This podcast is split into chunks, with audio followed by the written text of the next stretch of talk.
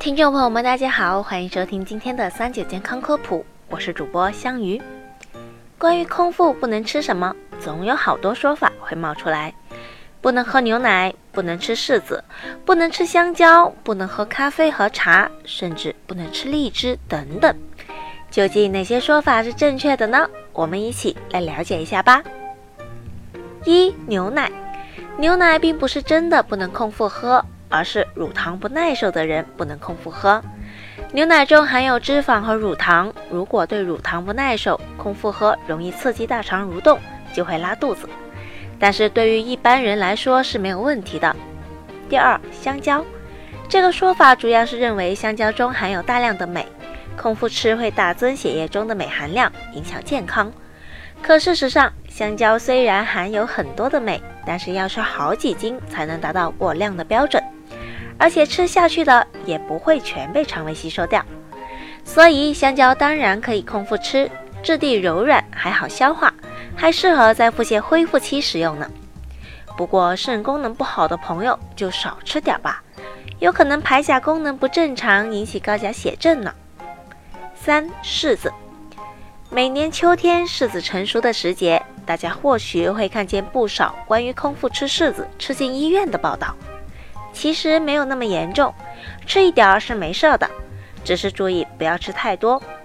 山楂、柿子、黑枣等水果都含有大量的单宁、鞣酸、果胶等物质，尤其是没有完全熟透的，鞣酸含量特别多。空腹时胃酸比较高，两者接触后容易形成很难溶解的鞣酸蛋白，难溶于水之后再和果胶、纤维素等凝结成块，形成了大小不一的胃结石。四荔枝，为什么会有人说空腹不能吃荔枝呢？其实是怕荔枝病。荔枝病就是空腹时大量食用荔枝后引发的低血糖症。明明荔枝那么甜，为什么反而会引起低血糖呢？这是因为荔枝的含糖量超过了百分之十六，大部分是以果糖的形式存在。果糖的甜度很高，但是不能被我们的身体直接利用，需要进一步转化成葡萄糖。人体在空腹的时候，血糖较低。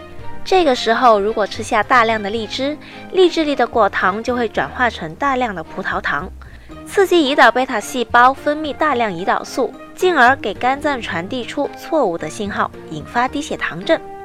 特别是对老人、小孩来说，他们的血糖平衡能力比成人差，实在想吃的话，一般控制在五到八颗就好了。五、咖啡和茶。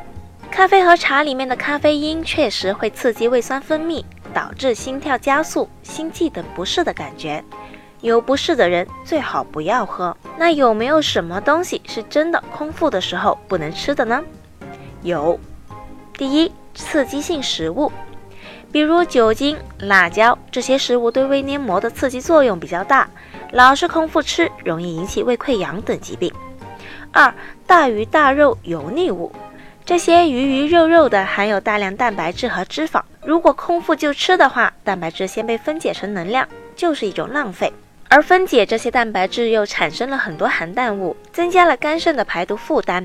三、特殊情况，有些疾病是有饮食要求的，比如糖尿病不能空腹吃水果，血糖容易失控，还有一些药需要饭后再吃，不然会伤胃。